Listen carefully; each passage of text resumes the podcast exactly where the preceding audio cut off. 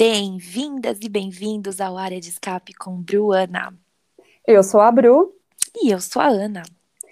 E hoje o nosso episódio é mais do que especial, porque podemos dizer que é o começo da temporada 2021 da Fórmula 1.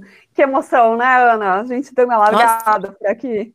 Demais. Acordar quatro da manhã todos esses dias foi muito emocionante. Ah, essa é a melhor parte. As olheiras que o digam. Estão aqui, presentes.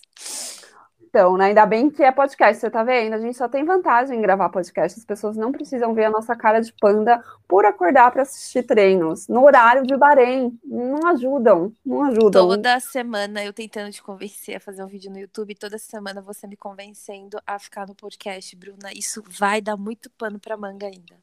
Meus argumentos ganham. Desculpa, aquela bem humilde. Meus argumentos estão ganhando até então.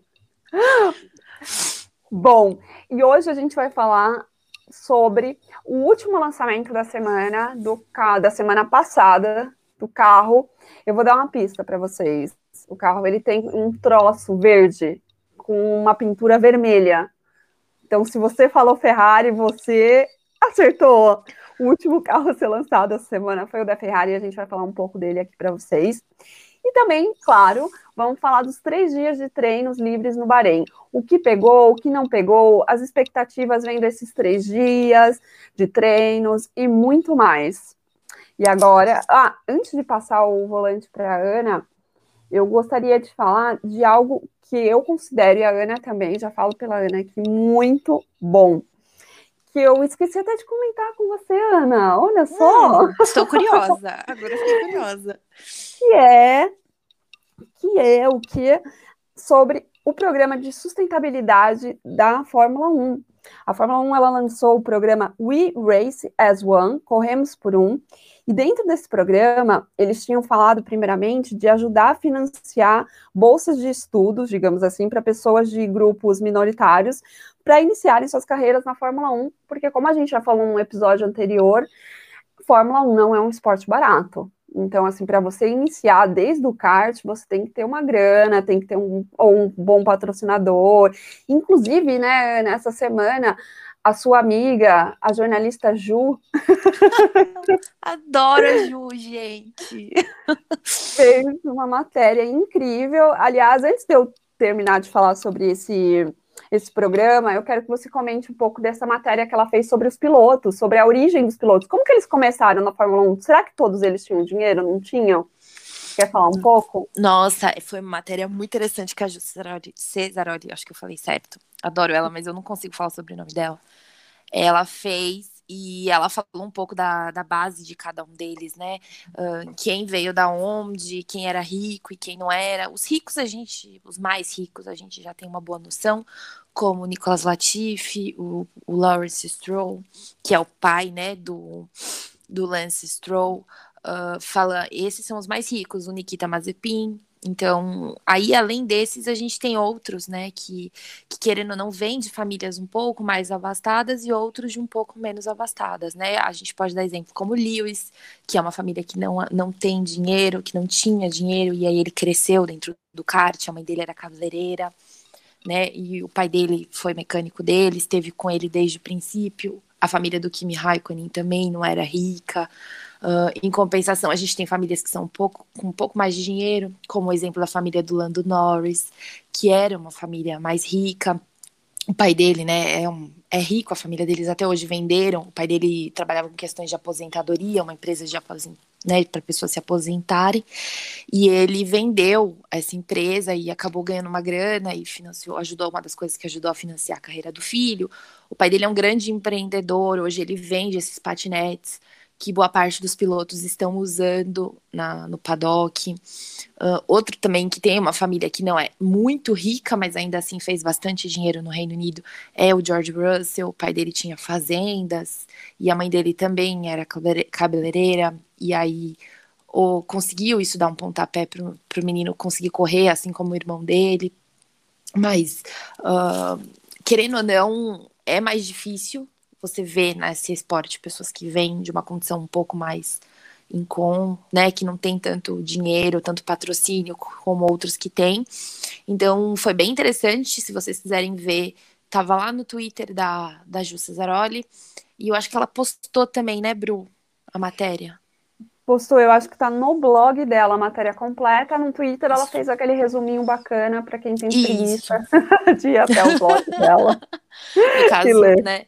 Exato. E você viu, Bru, o que, que você achou? Eu achei muito interessante, porque por nós sabemos que é um esporte caro, às vezes pode criar a falsa imagem de que só pessoas ricas, abastardas, podem iniciar.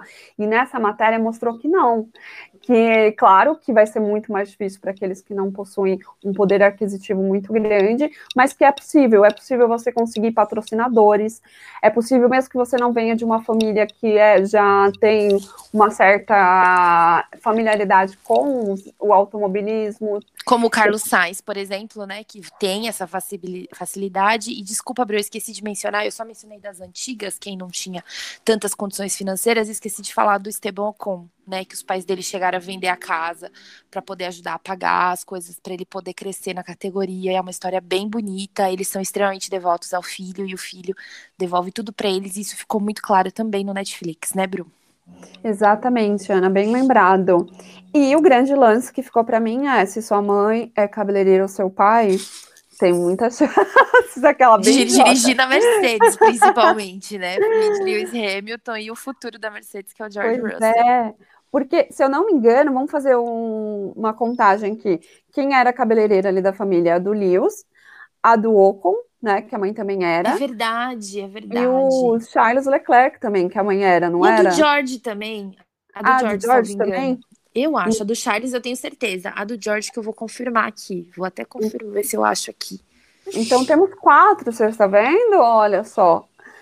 Bom, e, é, enquanto a Ana confirma ali para vocês se a do George, a mãe dele também era do ramo dos cabelos, eu vou continuar falando aqui do programa. Então, é, essa semana que passou, eles falaram também, o CEO, eles, né? Quem eles? O CEO da Fórmula 1 falou que ele deseja até 2025 implantar a disponibilização de ingressos mais baratos ou até de graças para comunidades mais humildes. O que eu achei fantástico, que era uma que era um problema que eu via também na Fórmula 1, porque é muito caro. Não sei se vocês já procuraram saber os valores, mas assim, é caro, é caro. E aí eles falam, ah, mas é porque você vai pegar três dias, mas existem os ingressos unitários que você pega para só ver os treinos, ou você pega só para ver a corrida, e é caro, gente. Assim, é, começa ali nos 800 e pouco, naquele lugar que você não vê nada, você ouve o barulho, mas tu vê nada. E vai para o mil, dois mil, três mil, e vai indo, dependendo do lugar onde você quer ficar. Isso eu estou falando de São Paulo, eu não sei nem os valores lá fora.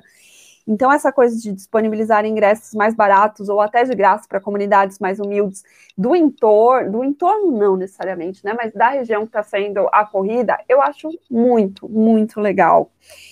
E também vale lembrar que, o, que é uma outra coisa que me alegra muito, é que a, que a Fórmula 1 pretende que todas as corridas sejam totalmente sustentáveis também até 2025, antes de torná-las neutras em termos de emissão de carbono até 2030, que é o combinado da emissão de carbono. E este ano eles proibiram o uso de garrafas plásticas é, desde agora do Bahrein, mas principalmente focando na Espanha, porque na Espanha eles querem que né, tanto as pessoas dentro do paddock quanto as a torcidas, né, a gente não sabe ainda se vai ter torcidas na, na corrida, mas se tiver, eles não querem que usem é, garrafas plásticas e também talheres plásticos, então é muito, muito legal isso. E no Bahrein, eles implementaram a reciclagem pela primeira vez na história da Fórmula 1, teremos reciclagem na Fórmula 1. Bem, bem pleonasmo, não, pleonasmo não, bem repetitiva, Fórmula 1, Fórmula 1, Fórmula 1. É porque eu fiquei muito feliz, gente. Quando eu fico feliz, eu fico repetitiva, desculpa. Gostei muito deles terem implementado essa questão de reciclagem, que é muito importante, de tentar diminuir o plástico, que também é muito importante, porque você imagina o quanto de plástico eles produzem por, por dia. Então, tanto fora como dentro do paddock, e mais essa questão que a sustentabilidade é isso, ela não só visa o bem do nosso planeta Terra, nossa casa em comum, mas também como das comunidades, nós como seres humanos. Então eu achei muito legal eles fazerem essa questão do dinheiro, né, de trazerem pessoas que não têm uma renda suficiente para estarem na Fórmula 1, como olhar pela essa parte da degradação do meio ambiente, emissão de gás carbono, é, produção de resíduos sólidos. Então, tá de parabéns. Só queria falar isso. Agora eu passo o volante para a Ana falar da Ferrari e do seu trocinho verde. Só completando aqui, Bru, eu fui olhar e realmente só a mãe do Charles, do George e do Lewis eram cabeleireiras. E é... A do Ocon, não? A do Ocon, não. Não vi aqui a do Ocon, não. Gente, eu jurava que a do Ocon era também cabeleireira. Não. Pelo menos não, não aqui na matéria dela, da Juliane Serazoli. Eu sempre falo Cesaroli. Serazoli.com.br. Eu sempre confundo o nome dela. Ah, é, então tá ali no, sai no blog dela. entra George. Exato, o George eu lembrava, nem vou falar por quê. É... Ah, abafa, passa para Ferrari. passa para Ferrari, passa para Ferrari. Mas só para completar, Bru, a questão da, da, do que a Fórmula 1 está fazendo, é muito interessante porque assim, eles finalmente estão tirando mais do papel e da teoria essa questão do e-race as one e estão tomando atitudes para tentar uh, melhorar e trazer ações mais efetivas, né, para o paddock do, dessa, dessa ideia que eles estão implementando. Muito bom saber disso. Com certeza. Sobre a Ferrari, gente, mais um carro que vazou. Foi decepcionante. Eles lançaram essa semana que passou, poucos dias antes da, do início dos treinos, foi dia 10. Uh, e aí alguém descobriu que se você adiantasse o seu relógio no computador, você conseguia ver o carro, o vídeo, antes de todo mundo. E aí vazou, uh, o troço verde estava lá, ninguém quis acreditar, o troço verde é uma realidade em cima, né, da missão Winon, que eles que patrocina eles.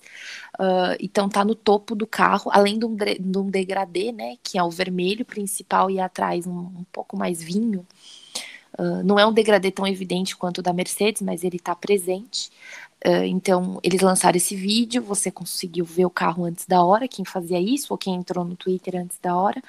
E muito chato isso ter acontecido, né? Mas aconteceu e aí todo mundo teve acesso. Uh, o vídeo muito bem feito, o carro, vamos ver. Né, a gente vai falar sobre isso daqui a pouco. Uh, o que me chamou muita atenção, uh, além do verde, que eles mencionaram que o próprio Charles e o, e o Carlos, eu acho engraçadíssimo o nome dos dois serem Carlos de alguma forma, só que com pronúncias diferentes. Eles deram uma entrevista, os dois, e eles mencionaram que até pouco tempo atrás, poucos dias atrás, era para ser branco e não verde. E aí eles resolveram mudar a cor em cima da hora. E agora tá aí essa loucura que todo mundo criticou muito. O que eu achei divertido, que eu quero já perguntar para você, Bruno, o que você achou, é que o fundo do carro eles esconderam muito a traseira. E aí isso chamou muita atenção também. Eles mostraram como ficou o carro, mas a traseira ficou um pouco escondida. O que, que você achou, Bruno, desse verde e dessa traseira escondida deles? Bom, o verde para mim é a cor mais quente da temporada. Tá dominando os carros, porque a maioria dos carros desse ano, né, estão Não é o azul? Ah, eu achei o verde. Eu não sei se eu tô ten sendo tendenciosa, pode ser que eu esteja, porque eu gosto muito do verde. Mas assim, e aí eu acabo, sabe, aquela pessoa que só vê o verde. Justo, e... sou eu com o azul. Então se prende no verde. Ah, então duas tendenciosas. Galera, vocês vão ter que desempatar e falar pra gente se é o verde ou se... Por favor. ou, se é, ou se é o azul, porque eu tô com verde, tô muito achando que o verde é a cor mais quente da temporada e vou ficar aqui na minha, aquelas. Eu achei assim que deu uma destoada. se você ouviu o episódio anterior, vocês vão saber que eu sou a louca da cartela de cores. Então, eu tenho problemas com cores assim, meio distantes. E aí, o, o verde é muito forte, o vermelho também é muito forte. Mas tudo bem, tudo bem, tudo bem, passou, assim, porque é um, de, é um detalhe grande, né? Mas é um detalhe. E da questão da, da traseira, do SF21, eles esconderam, e aí foi descoberto, obviamente, agora nos treinos, o que, que era aquele, aquele negócio estranho atrás. É uma grande sonda de Kiel na traseira. Essa sonda, ela serve para medir o fluxo do difusor e a onda gerada pelos pneus traseiros. Então tem um motivo muito importante dela estar tá ali. Pode ser que não seja tão bonito esteticamente, mas pode ser que na pista traga um bom resultado. Então era isso que eles estavam escondendo do, das outras equipes. Todo mundo estava escondendo alguma coisa, né? Agora nos testes ficou bem claro pra gente. Eles ainda estão escondendo para evitar cópias, mas está todo mundo com seus segredinhos, né? Como sempre. É, eles não aprenderam que segredinhos a galera não gosta muito, né? Tanto que foi a temporada da, dos carros sendo vazados antes do tempo. É verdade, a, a rebe, o pessoal comeu rebelde. Ficou, ficou. E, Ana, sabe uma coisa também que eu gostaria de perguntar para você? Hum. Essa questão da vacina.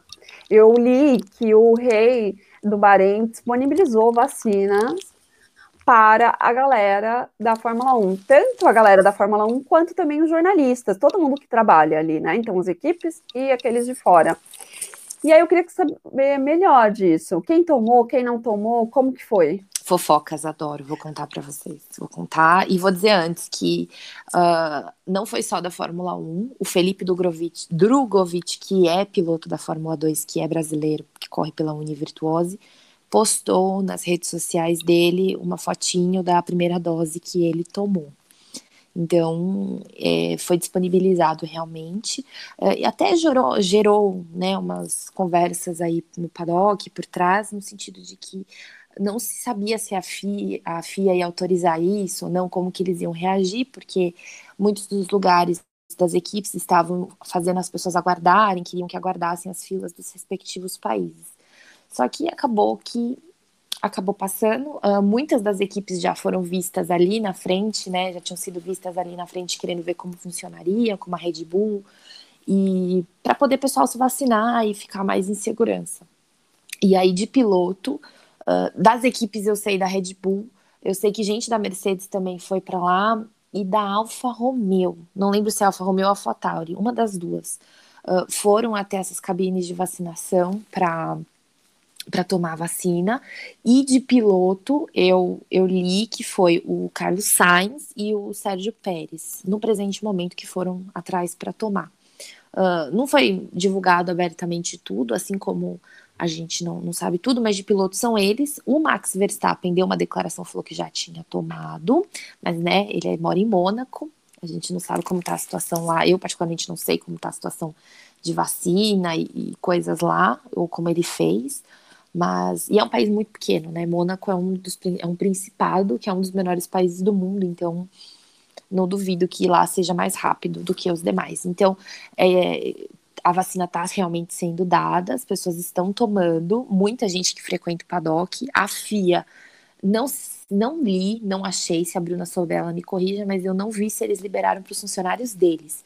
Os funcionários das equipes, algumas foram atrás e tomaram, já estão tomando, inclusive. Então, eu vi que eles liberaram, só que assim, eles é, deixaram bem claro que eles não iriam aceitar porque é, porque a maioria né, das, das, equipes estão na Inglaterra, então eles não queriam passar na, na frente, frente, das filas, né?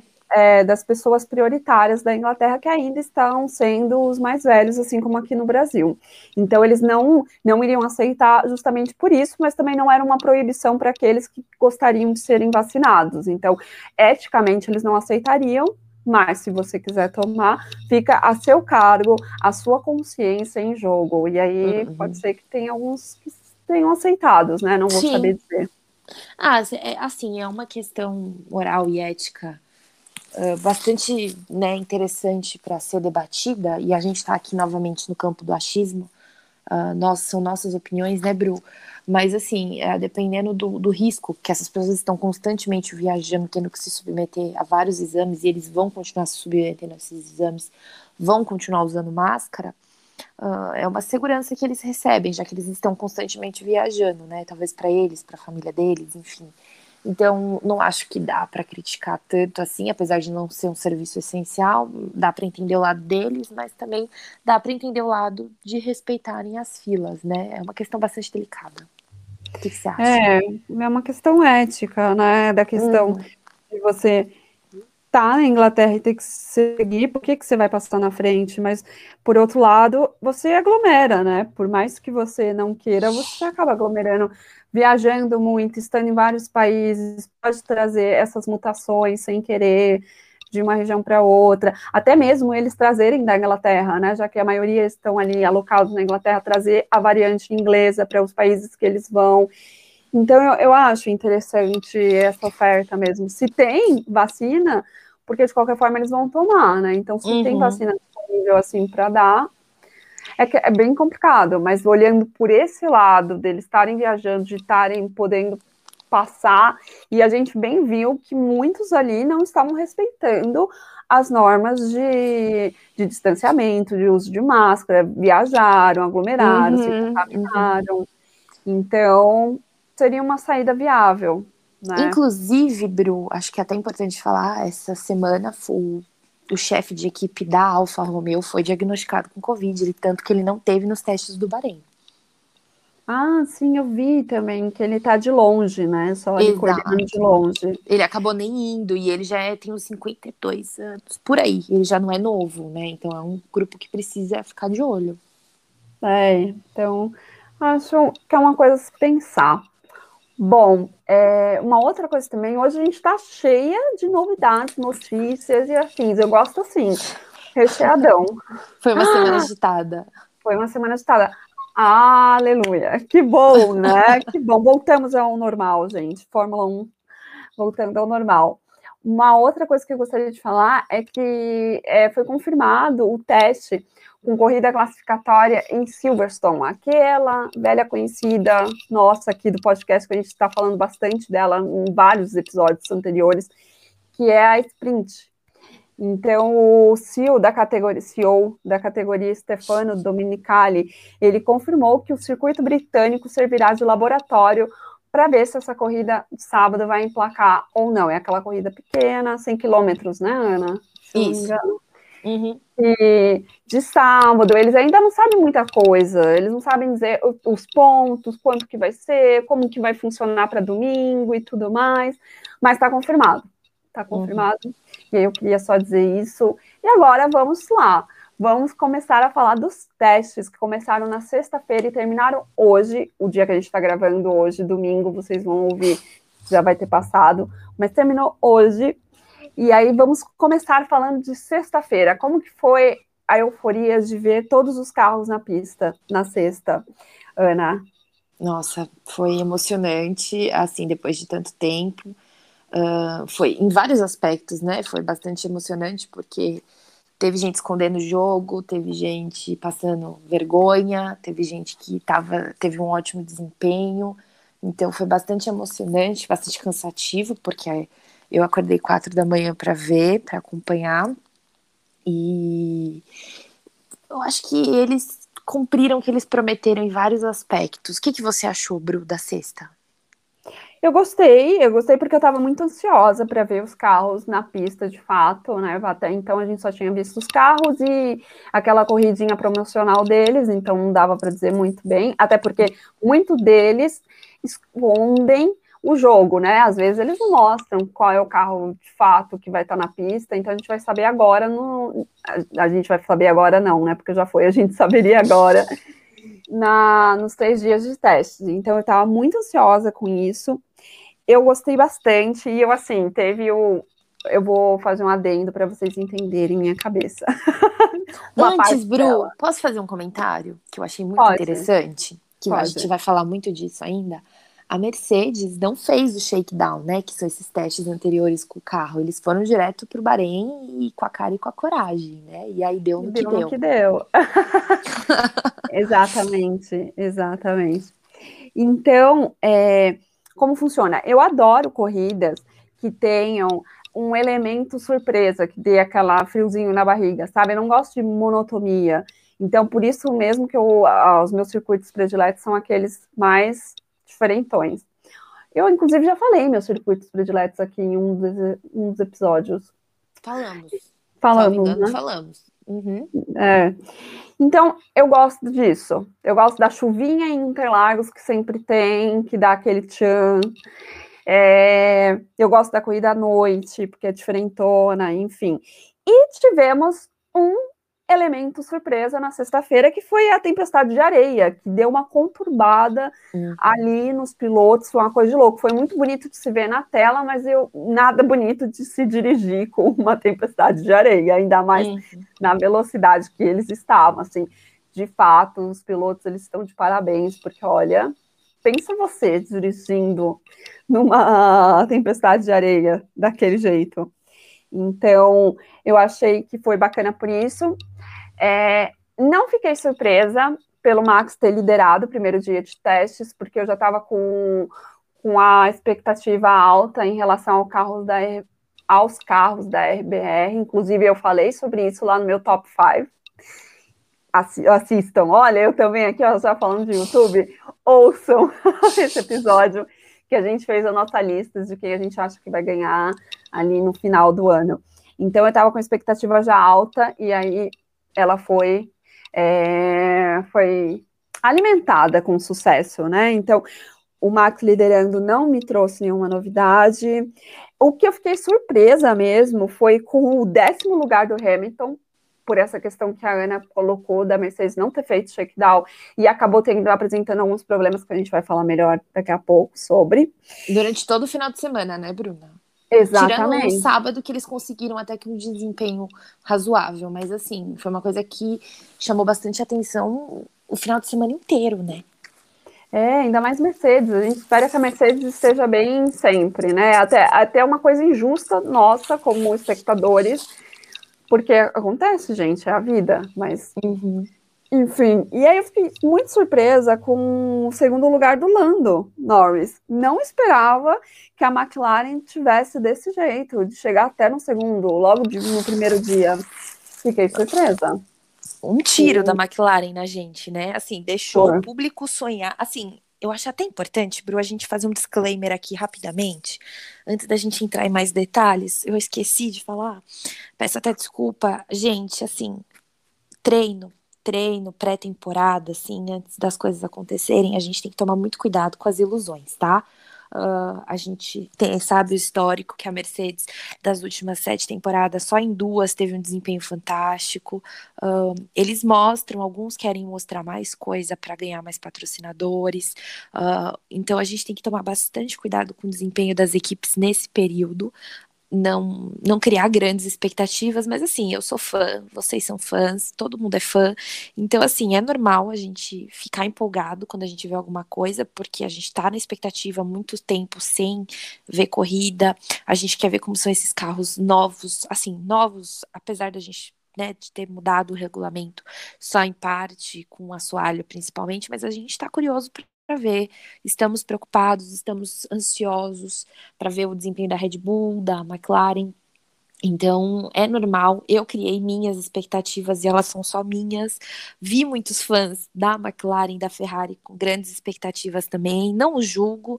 Então, mas assim, vamos com calma. O que a gente vai fazer aqui hoje são análises, achismos, comentários e o que vai acontecer mesmo. A gente só vai conseguir ter uma ideia no Bahrein de novo daqui uns 10 dias, quando eles voltarem para correr mesmo, e mais ainda quando já tiver umas três corridas, né, Bru? Muda, talvez? Será que a Bruna mudou? Será que a Bruna me esqueceu? Não, não, calma, tô aqui. Hoje não tá mútuo. Eu tava vendo aqui um problema de, de eco. Aliás, gente, vamos colocar. A gente não sabe se isso vai acabar indo para vocês que estão nos ouvindo, mas a gente está com um leve probleminha de eco. Sabe, aquele eco da conversa, do telefone, que você fala com você mesma, aquela loucura, tipo você falando no espelho, falando sozinha. então, talvez aconteça isso aqui neste episódio. Esperamos que não. E aí eu estava tentando mexer aqui Problemas em Mônaco, gente. Problemas em Mônaco, a gente espera resolver, mas se não der, vocês sabem que são problemas em Mônaco, tá tudo certo. Ah, a vida não é fácil em Mônaco. Vocês acham que a vida é fácil aqui em Mônaco? Não é. não é, não é tão assim, tá? Não é céu de brigadeiro. É, eu achei interessantíssimo o que você colocou, porque realmente é, astrologias é aquilo que vocês fazem também, fãs, a gente adora, a oportunidade que a gente está vendo os carros pela primeira vez, de fato, correndo, então a gente já está cheio de expectativas, a gente já está palpitando, é aquela loucura, é o que a gente gosta de fazer. É isso, eu já sou uma iludida da McLaren e da Williams, gente. Sou eu, me deixem, é isso, é normal. Vocês me conhecem, é isso. Então, eu e aí eu fiquei super assim com o Lando em terceiro, o Hamilton indo em décimo, porque ele teve problemas com as falhas técnicas, né? Com uma caixa de câmbio defeituosa.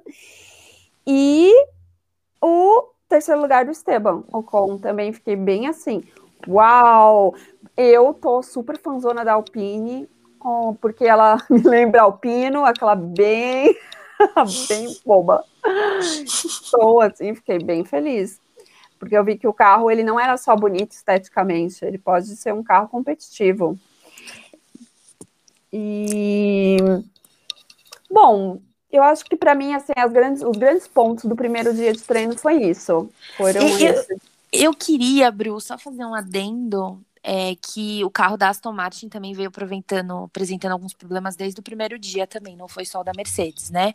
Acho que é uma coisa importante pra gente. Eles deram poucas voltas, o Lance Stroll, porque assim, a divisão das equipes, como a gente eu acho que a gente mencionou no outro podcast, foi basicamente cada um deles ficavam, a maioria das equipes, tá? Uh, um ficava de manhã, outro ficava à tarde, eles iam revezando isso para poder analisar os dados, né? E todos entrarem na pista no mesmo dia. A exceção disso foi a Williams, que botou o Roy Nissani para correr na sexta, o que eles no final viram que foi uma boa decisão por causa justamente da tempestade de areia. Colocaram o Nicolas Latifi no sábado e deixaram o George Russell para domingo. Então, isso foi interessante de acontecer. Aconteceu algo semelhante também com a Alfa Romeo, que teve o Kimi no domingo. Enfim, eles fizeram algo nesse sentido. Não foi igual, porque a Williams foi a única que trouxe um piloto de testes que não é o piloto principal para correr, uh, mas eh, foram dados que foram relevantes, que mostraram bastante coisa para gente. Uh, a Ferrari também chamou a atenção, né? O Carlos Sainz também conseguiu fazer um tempo razoável uh, nesse dia. E a sexta-feira foi bem interessante porque mostrou que a Ferrari resolveu, uh, resolveu teoricamente, né, a questão das retas deles, né, Bru? Sim, parece que a Ferrari está voltando com tudo esse ano. Parece, assim.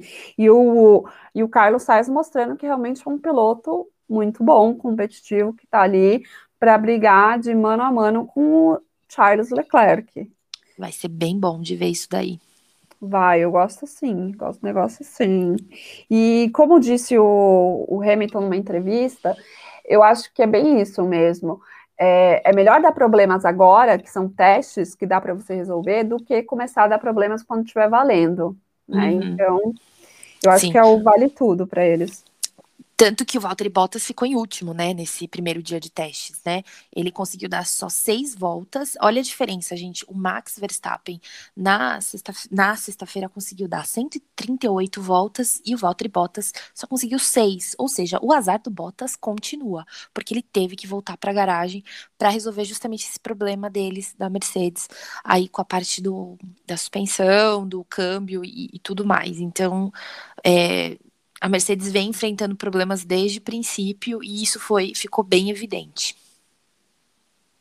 Né, exatamente, né, exatamente. E vale também dizer que na parte da manhã, o companheiro do Lando, o Daniel Ricardo, que agora é da McLaren, ele foi o mais veloz. Então, assim, foi a estreia dele. Ele é um carro que vem com o motor da Mercedes também, que é uma estreia, que eles não usavam o motor da Mercedes antes. E ele foi veloz na manhã e depois o Lando ainda conseguiu essa marca do dia em segundo lugar. Então, e o Daniel terminou em sétimo. Então é para vocês verem que assim, a Mercedes, o motor da Mercedes continua o mesmo. São ainda são questões ali da aerodinâmica do carro da, da Mercedes que eu acho que são mais fáceis de serem resolvidas do que se fosse o motor. E, e a McLaren vindo com tudo aí, mostrando que também não vem para brincar esse ano é, deixou a gente bem empolgado, né? A McLaren deixou todo mundo bastante empolgado uh, nesse primeiro dia. E não só, né? No primeiro dia, os dois eles estavam bem próximos, andando no mesmo estilo. Eu acho que tem tudo para ser uma parceria muito boa também. E mostrar que o Lando, apesar de menos idade, menos experiência dentro da Fórmula 1, também é um piloto muito bom, tanto que ele conseguiu ficar em segundo lugar na frente do Daniel no treino, né? Então, tá é levando coisa... a sério. É, Tipo, calma, haters, calma. É, é, é isso que a gente ia falar, né, Bru? Porque tem muita gente que critica o Lando, acha que ele é muito brincadeira, que ele não tá levando a sério. Eu, particularmente, não concordo com isso. Acho que quando ele tá na pista, ele pode talvez ainda não ser tão consistente quanto as pessoas esperam, mas eu entendo que ele tá tendo um desenvolvimento muito bom e esses testes aí mostraram de uma forma bastante clara isso. Sim, e tiveram a estreia dos novatos também, Sim. Né? A gente pôde ver Tsunoda, podemos, podemos ver o Mick Schumacher, aquele que a gente não fala o nome, que inclusive rodou. Sim. Então a gente teve ainda a estreia deles, que também muita gente estava ansiosa e ansioso para ver os novatos na pista. Então, assim, foi muito legal. E o Vettel, né, na Aston Martin, que terminou em 13 terceiro, e o Lance em quarto no primeiro dia. O que aconteceu, hein? É, surpreendente, hein? Surpreendente. Então, é isso, o nosso resumão, resumão do primeiro dia, e agora a gente vai para o segundo dia de testes. Uhum. Vamos lá. Quem liderou o segundo dia de testes foi o Bottas. O Bottas ele liderou, apesar né, da Mercedes ali no primeiro dia ter acontecido esses problemas. No segundo dia, Bottas liderando. O Hamilton roda, fica preso na brita hum, e termina em 15. O que, você acha disso, Ana? Eu acho que o Bottas ficou com inveja de George Russell e aí ele teve aquele momento de último para primeiro e né, se revigorou aí nesse momento da vida dele. Eu achei bem interessante. E a Mercedes uh, aparentemente tinha mostrado que estava conseguindo resolver, em compensação, o Lewis ficou em 15 no sábado, né, o que foi surpreendente, dando a mesma quantidade de voltas que o Bottas. É, tem algumas coisas ainda aí para a Mercedes resolver, aparentemente, né? Isso permaneceu no final de semana todo, mas um gap bem, bem né, alto, de 8 segundos, né? Entre um e o outro. Entre Bottas. Oito não, né? Desculpa, gente. 3 segundos. Oito é o Vettel pro Bottas. O Vettel que, que teve dificuldades também. Mais uma vez, o Vettel, a Aston Martin mostrou dificuldades também no sábado. E você acha que o Bottas, isso deu uma revigorada no ego dele, liderar, ficar na frente do Hamilton? Sem dúvida. Assim, é o que acontece em toda a temporada, né? Ele começa muito bem, não que a temporada já tenha começado, mas isso aí eu acho que deu uma boa melhorada na autoestima dele na questão psicológica. Vamos ver se isso vai se manter, né? Sim. E, ah, e não teve tempestade de areia, só foi no primeiro dia, segundo Sim. dia voltou ao normal. Exato. Não teve tempestade de areia. E uma coisa que eu acho legal a gente colocar aqui, que a gente também já falou bastante sobre pneus neste podcast, que os três melhores tempos, eles foram feitos com pneus macios. Sim. Então, assim, é uma coisa a se considerar. Sim, sim. E os tempos estão cada vez chegando mais perto, porque assim, a, do, do que foi acontecendo no Bahrein, na última vez que eles estiveram lá no ano passado com o carro de 2020. E a questão era que os carros estavam indo muito rápido e os pneus não estavam aguentando. E o, os engenheiros, que são, assim, eles são fora da curva, eles conseguiram fazer coisas que fizessem com que um carro um pouco mais pesado, com menos downforce, conseguisse ter um desempenho quase tão bom como o do ano passado. Isso é muito interessante. Exatamente. E uns highlights que eu separei aqui do segundo dia foi que tivemos dois momentos que interromperam o segundo dia. O primeiro do Lewis rodando, mesmo que devagar, né? Mas ele acabou ficando preso na, na brita. brita. E a tampa do motor da RBR que se, se desintegrou sozinha quando o Pérez ultrapassava o Latifi. E eu fiquei assim, quê? Eu achei que eles tinham batido. Eu fiquei muito em choque. Eu falei, meu Deus, o que, que o Latifi fez? Porque o Latifi já não tem boa fama, coitado. Coitado. E mesmo assim, ele ainda ficou em sétimo, né? O que eu achei fantástico. Exatamente. Eu também achei que tinha batido, porque do nada começou a desintegrar. Eu falei, deve ter tocado, né? Alguma coisa. Mas foi o vácuo, né? Exatamente que não. É, e eu ri muito, Bruna. Não sei se você chegou a ver nas redes sociais, as pessoas estavam falando que estavam rolando nudes dos carros, né? Porque ficou sem a tampa, o motor da Honda ficou totalmente exposto. E aí a Red Bull entrou em pânico. Os caras fizeram até aquela aquela corrente de pessoas para ninguém ver em volta do carro para ver o motor. Eu achei divertidíssimo, porque o pessoal tá todo mundo desesperado para não ver o carro. A Mercedes tampou o carro para ninguém ver o assoalho quando ele foi retirado da brita. Então assim, tava todo mundo muito desesperado com isso de mostrar o carro. Não vi essa parte, essas brincadeirinhas no Twitter. Perdi. Adoro, perdi. Perdi. E, e outra coisa, o... Bru. Ai, desculpa pode te falar. interromper. Não, pode falar. É que me chamou muito a atenção. Você viu quem foi o segundo lugar do sábado? Pierre Gasly. Uhum, exato. Pierre Gasly. Então, será que a AlphaTauri também está vindo com força total este ano? Força Algo para se reparar, né? Algo para se reparar, né? Para ficar de olho, porque os meninos foram muito bem. Foram, e eu, em quarto lugar ficou o Lando. Eu tô muito de olho no Lando. Depois do novamente, primeiro dia, eu fiquei só novamente. de olho. É, no sábado, eles mantiveram o mesmo horário, né? O Daniel foi uhum. de manhã, no mesmo que a sexta. Na sexta e no sábado, o Daniel foi de manhã, e na parte de trás ficou o Lando. Na parte de, da tarde foi o Lando também, na sexta e no sábado. E aí os dois tiveram desempenho, os melhores, melhores assim, né? O Lando ficou em quarto e o Daniel foi o melhor da manhã, um dos melhores da manhã, e eles tiveram ótimos desempenhos. Ambos. Então, McLaren tá vindo. Eu gosto assim, gente. Vou repetir a minha frase. Eu gosto assim. Gosto. Eu quero muito essa coisa mexendo, sabe? Vamos fazer, por mais que os carros estejam muito, muito parecidos com o do ano passado, a gente quer diferença, né? A gente quer o pelotão do fundo na frente, dando aquela embolada, nomes novos surgindo. Nomes novos, não tão novos, não significa que sejam é, pilotos novos, mas podem ser também. Mas o que eu quero dizer é nomes lá no Q5, diferentes, que a gente está acostumado a ver todos os anos. Destaque, né? Exato, para poder é. destacar. Por exemplo, ano passado o Pierre ganhou, o Gasly ganhou uma das corridas, assim como o Pérez. Então, acho isso muito interessante, acho isso muito também. bom. E outra coisa que chamou a atenção também foi o quinto lugar, né? Que é o Antônio Giovinazzi, Alfa Romeo, é o quinto. Exatamente. Ele deve ter ficado muito feliz. Cara, ele deu 124 voltas. Ele só, ele só perdeu pro Latifi, que deu 132 e surpreendentemente ficou em sétimo, gente. O Latifi em sétimo. É uma coisa muito louca, né? Então, e em terceiro lance. Stroll. Exato. É mesmo com a Aston Martin dando problema, né? Você vê que a quantidade de voltas dele foi, foi na média, né? Não foi uma coisa absurda ele deu 70 voltas apenas, né? E aí você vê o Vettel que deu só 10 e foi metade do dia. 70 para metade do dia é uma ótima quantidade de voltas. É, inclusive você mencionou o Vettel, o Vettel foi o pior tempo do segundo dia. Ele sofreu com uma falha na caixa de, de câmbio e acabou perdendo muito tempo de pista na troca Sim. da peça. O Vettel precisa se benzer, gente, coitado. Ele não tá numa fase boa. A Aston Martin tá cuidando bem dele, mas não, não tá numa fase boa, coitada. Ah, pelo menos o cabelo ele já perdeu, né? Não vai perder ah, mais. Tadinho, tadinho. Aquelas maldosas! Muito. Quem sofreu um pouco, aparentemente, foi Sérgio Pérez, né, Bru? Que ficou em oitavo, com 117 voltas, que é uma quantidade boa de voltas, mas com um tempo de oitavo lugar. É, o segundo dia já não foi tão incrível, né, pra ele. Uhum.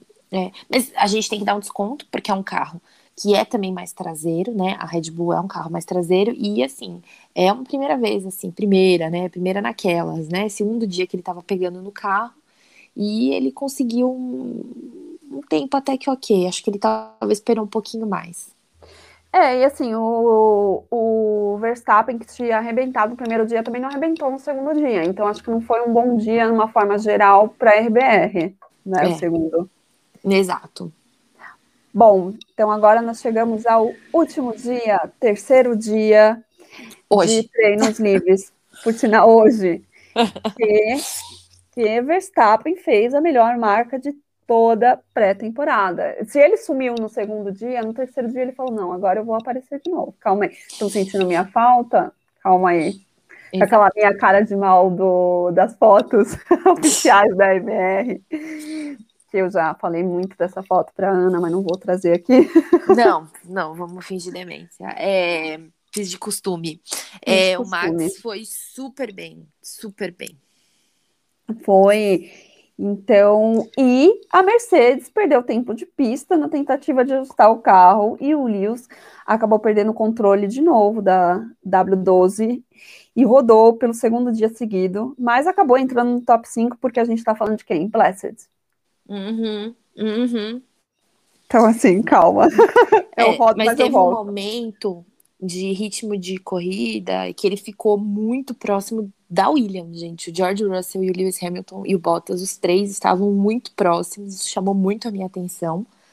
É, a Williams é motor Mercedes, mas e o George Russell entrou no último dia com o foco de Inclusive, dos três da Williams, o George Russell foi o que fez mais voltas e ele conseguiu agariar muita informação, porque ele treinou principalmente ritmo de corrida, simulação e no final que ele deixou para fazer as voltas como seriam de qualificação, que trouxe para ele o incrível sexto lugar na Williams e isso foi muito surpreendente o tempo dele.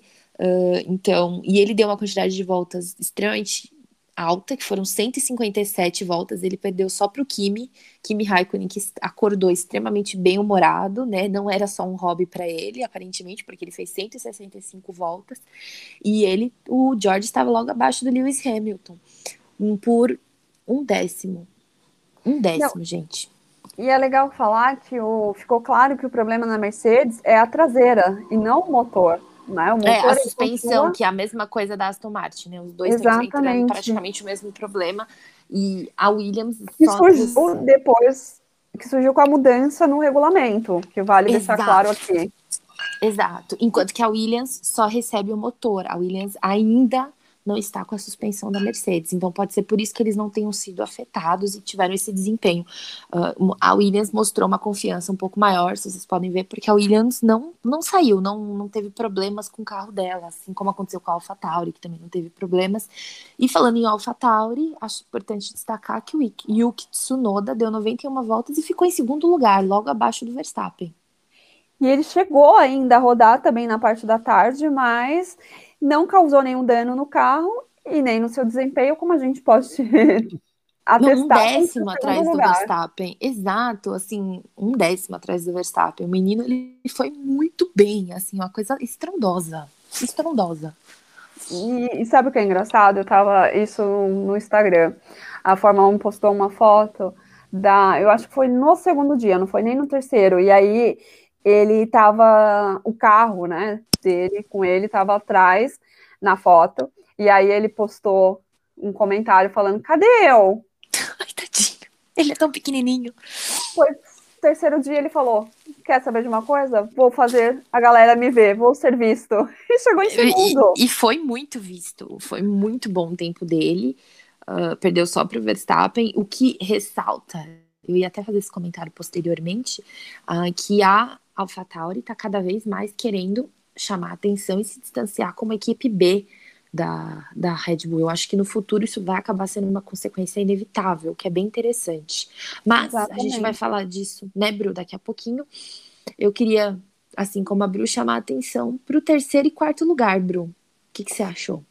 Terceiro, Carlos Sainz. E quarto lugar, Kimi Raikkonen. Eu não me surpreendi com o Carlos, porque eu já tenho o Carlos em, em alto grau é, como piloto, eu me decepcionei muito com ele como pessoa, confesso, com algumas coisas que eu andei vendo e sabendo, mas com isso não interfere no desempenho dele como piloto, na minha uhum. concepção. Uhum. Então, eu acho um piloto muito completo que, com o passar dos anos, só vai, melhor, só vai melhorar se continuar nesse ritmo. Uhum. Agora, o quarto, aquelas. Não, não que eu também não acho o Kimi bom, se ele não fosse, ele não estaria tanto tempo na Fórmula 1, aposentando na Fórmula 1. Mas fiquei surpresa, justamente pelo carro, né? Uhum. Hum, olha só, parece. É, isso. Temos surpresa. Desculpa. desculpa te interromper, Bru. É que isso chamou a atenção do George Russell também. Porque a AlphaTauri é uma, um dos carros que estavam mais para trás, né? Não estava necessariamente brigando com a Williams, mas estava lá no fundo sempre. E aí, do nada, do nada, assim, entre aspas, né? Mas com o motor Ferrari melhor, porque inclusive a Ferrari está testando algumas coisas no motor e no carro da Alfa, da Alfa Romeo, fez com que o Kimi tivesse esse desempenho fantástico. Inclusive, ele quase bateu no Carlos Sainz no final. Você chegou a ver isso? Vi no final do treino, né? Eles quase colidem, tendo que usar a área de escape, olha o nosso nome lá, para evitarem de, se, de baterem e danificarem o carro, né? Uhum, uhum. Bem interessante, né? Uh, esse desempenho deles, porque o motor Ferrari em terceiro e quarto mostra que eles estão tentando aí se recuperar, talvez por uma briga um pouco de meio de pelotão. Novamente, só achismos, o tempo vai dizer, né, Bruno? Sim, até então tá ali entre motor Mercedes, Honda e Ferrari, como sempre, né? Exato. Já a McLaren teve um desempenho um pouco mais discreto hoje, né, Bru? teve, ela não, não mostrou muito, assim. Acho que ela foi caindo, né? Ao é. longo dos treinos, o desempenho Sim. dela. Sim. Então não tem muito. Talvez estivessem testando outras coisas, né, Bru? Como desempenho em corrida e em outros aspectos, né? Não necessariamente isso seja uma coisa ruim. Novamente, a gente está em época de pré-temporada, só o tempo vai dizer. Uh, eles têm as próprias estratégias, os, uh, os rádios não são tão divulgados como normalmente para todo mundo. Eles evitam falar ao máximo para poder discutir isso nas reuniões deles, então só o tempo vai dizer, mas aparentemente a McLaren está bem satisfeita com o desempenho deles. Uh, outra equipe que teve, e eu quero comentários da Bru, um desempenho um pouco mais, menos é, estrondoso, porém eu acredito que seja uma estratégia da equipe de não chamar tanto a atenção, foi a Alpine, né, Bru? O que, que você acha? É, a Alpine ali no segundo dia só que teve um lugar de destaque com o Ocon, e depois também deu uma sumida nos treinos, assim, se você for colocar os três dias, ela não foi tão maravilhosa assim. Mas aí eu vou fazer das suas palavras as minhas. Eu acho que muita coisa eles ainda estão guardando, e ainda mais Alpine sendo uma reformulação da, da antiga Renault, tem a questão de estarem testando os novos pilotos no carro, que vem um pouquinho diferente. Então eu acho que calma, sabe? Principalmente pelo, pelo Ocon que fez um bom treino livre no segundo dia, então pode ser que tem muita coisa ainda que esteja escondido que vai ser mostrado agora quando voltar de fato os carros para a competição no dia 26 deste mês, ainda no Bahrein. Exato, diferente da Aston Martin, que eu acho. A Martin, Martin, gente, toda vez a gente vai entrar nessa questão de como pronunciar. toda vez. É, eu acho que amanhã já vai ter reunião na Mercedes aí para discutir essa questão, porque assim, o Vettel ficou em 17, 17 e o Lance Stroll ficou em 18, com uma diferença de 6 e 7 segundos do Max Verstappen. É uma coisa assim, um pouco alarmante. É isso que eu gosto da Fórmula 1, é questão de segundos. Quando a gente fala que está muito atrás, o que você acha, você pensa em horas ou minutos. Não, são questões de segundos, para vocês verem que tanto os pilotos quanto os engenheiros têm que ralar muito para vencer segundos. Exato, exato. E se a gente for olhar como um todo, né, Bru, já que a gente falou do domingo, se a gente for ver a equipe que mais deu voltas, foi justamente a Alfa Romeo e a Alfa Tauri foram as que mais deram voltas, foram 422, sendo seguida da Ferrari, depois da Alpine, e a com menos voltas é a Mercedes, com 304, seguida da Aston Martin. E depois ainda, pasmem, a McLaren, as três com motor Mercedes. Então, mas eu acho que vale ressaltar que um motor Mercedes não é um problema. O problema é eles acertarem a aerodinâmica com o motor. Exato. Porque todos os problemas que tiveram não foram no motor, né? Então, calma, gente, calma. calma, quem dá a formas. Não vai acontecer o que aconteceu com a Ferrari ano passado. exato, exato. Que era uma então... surpresa também, né, Ana? Eu acho que muita gente ficou de olho na Ferrari para saber como que estava esse motor esse ano. Sim. E o que, que você achou? Eu achei que exatamente é assim, o Binotto se mostrou bastante satisfeito com tudo que viu, né? Tudo que ele falou. Eu vi muita gente que torce para a Ferrari muito empolgada nas redes sociais. Uh, achei que eles estavam bem bons. Teve até uma hora que o Charles ele pegou, fez uma volta e depois ele entrou, ficou um tempo parado, todo mundo falou assim, desistiu. Desistiu e porque a volta dele foi muito boa, mas assim, eu achei muito interessante. É, eles disseram que eles não têm mais esse problema no motor. E vimos também que a Alfa Romeo foi uma prova disso, porque eles foram muito bem. Né? Então, acho que vai ser uma coisa para a gente ficar de olho. Espero que não seja como 2019, né? Que eles tiveram aquele problema que eles precisaram fazer um acordo com a FIA por causa do motor adulterado. Então, espero que seja um motor, né, de acordo com as especificações, porém bom e que eles tenham acertado as questões de, aerodinâmica deles. Estavam todo mundo tava com o sensor para poder ver as questões de aerodinâmica se estava batendo com o que foram feito no que, com o que foi feito no túnel de vento. Então, eu achei bem interessante. Uh, Bru, você também? Eu também. Eu tava assim, eu já estava esperando que viesse melhor do que o ano passado, por pela essa questão, né, da FIA, do acordo que eles fizeram, enfim. Então eu esperava que eles já viessem melhorados. E aí, realmente, eles vieram melhorados. Né? Eu gostei bastante do desempenho do motor Ferrari.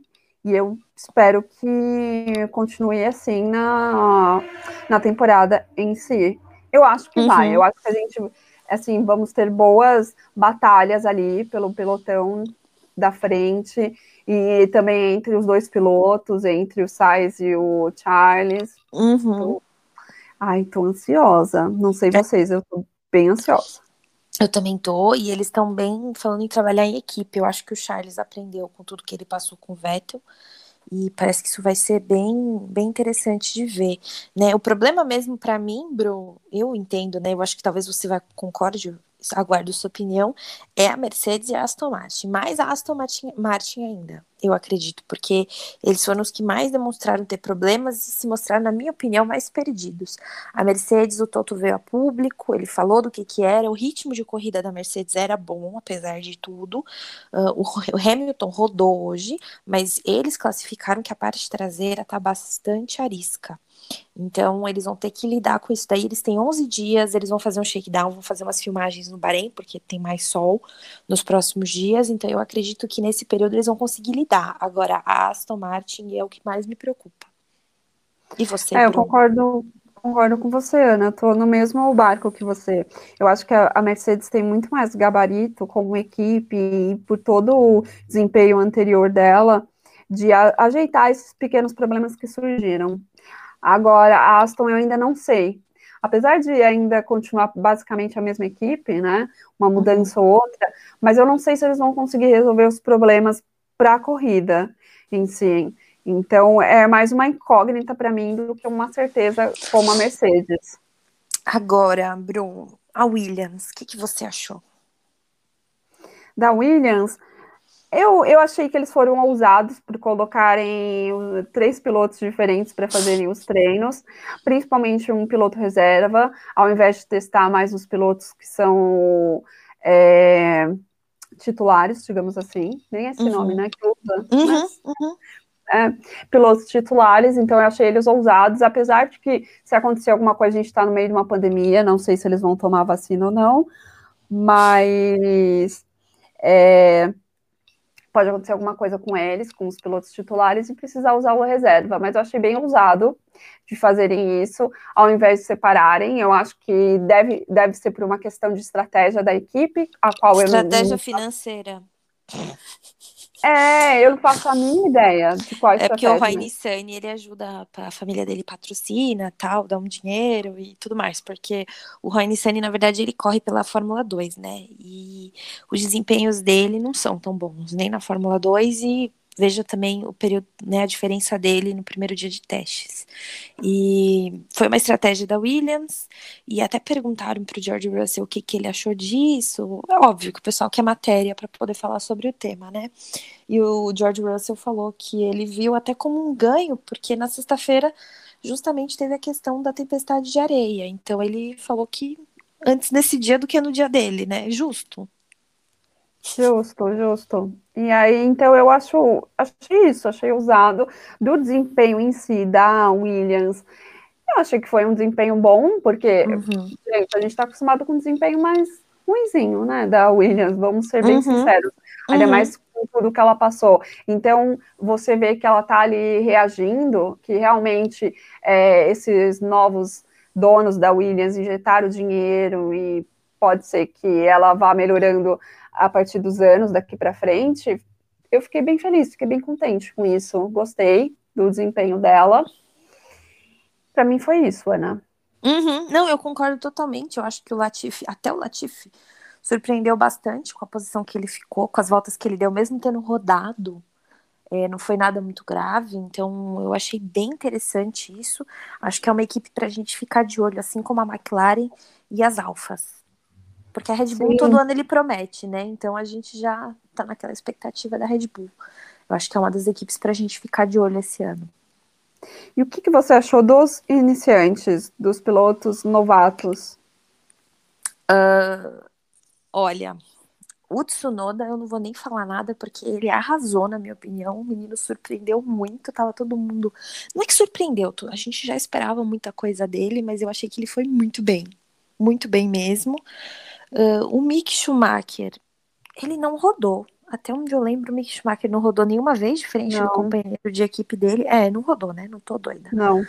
Já o companheiro de equipe dele rodou, ele ainda tirou um com a cara do Hamilton, que rodou na frente dele. Eu entendi que ele estava zoando o Hamilton, tem gente que acredita que não. Uh, mas ele tirou uma que o Hamilton estava na frente dele e ele conseguiu tirar o carro. Mas o companheiro de equipe dele teve um, uns momentos também. O Mick Schumacher, achei que ele tá ainda pegando jeito com o carro. Do Mick Schumacher eu não consigo dizer muita coisa só das entrevistas, né, que ele foi bem, ele é bem contido e, e, tudo mais, mas eu acho que o grande destaque entre os rookies foi o Tsunoda, Bru, você concorda? Eu concordo plenamente, Ana, com a sua colocação. Também, para mim, o destaque deles foi o Tsunoda, ele realmente mostrou a que veio.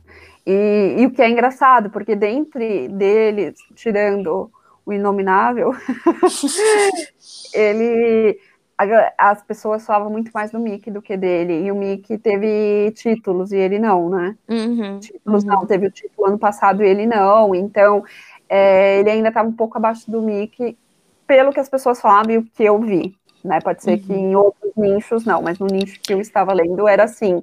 E eu achei que o Tsunoda mostrou muito mais do que o Mickey. Apesar também que a gente tem que pontuar a questão dos carros, né? O carro da uhum. Haas é, o mesmo carro do ano passado, e aí a gente sabe que é o mesmo carro ruim do ano passado, uhum. não é um uhum. carro bom. Então tem que pontuar isso, porque é. o piloto também não faz milagre. Exato. E, e Bru, só para acrescentar, se a gente for olhar as tabelas, a gente vai ver que os dois estão sempre muito próximos, com pequenas variações, mesmo um tendo corrido de manhã e o outro à tarde. A gente sabe que a temperatura no Bahrein ela oscila muito por ser desértica de manhã é uma, à tarde esfria um pouco, então isso traz até a diferença entre os pilotos das mesmas equipes, como por exemplo o Daniel e o Lando, e, e, os demais que um correu de manhã e o outro à tarde. Já os dois, porque todos os dias os dois estiveram em pista, uh, eles estão sempre muito próximos, o que, o que demonstra, pode demonstrar várias coisas, porém com desempenho próximo. Sim, sim, é aquela questão, né, de quem é quem dirige melhor em chuva, quem dirige melhor em pistas de rua, quem, né? Tem uhum. essa diferença mesmo, uhum. que é bem interessante a gente observar. Uhum. Bom, então a gente finalizou aqui os, os três treinos livres deste ano. E agora a gente vai falar sobre o assunto do dia, aquelas, o assunto do dia que é a abertura da Fórmula 1. O que, que você achou, Ana? Eles lançaram hoje, né, Bru? Eles lançaram a nova abertura. Ao que tudo indica, é a nova abertura. Eles, essa abertura apareceu na F1 TV no final.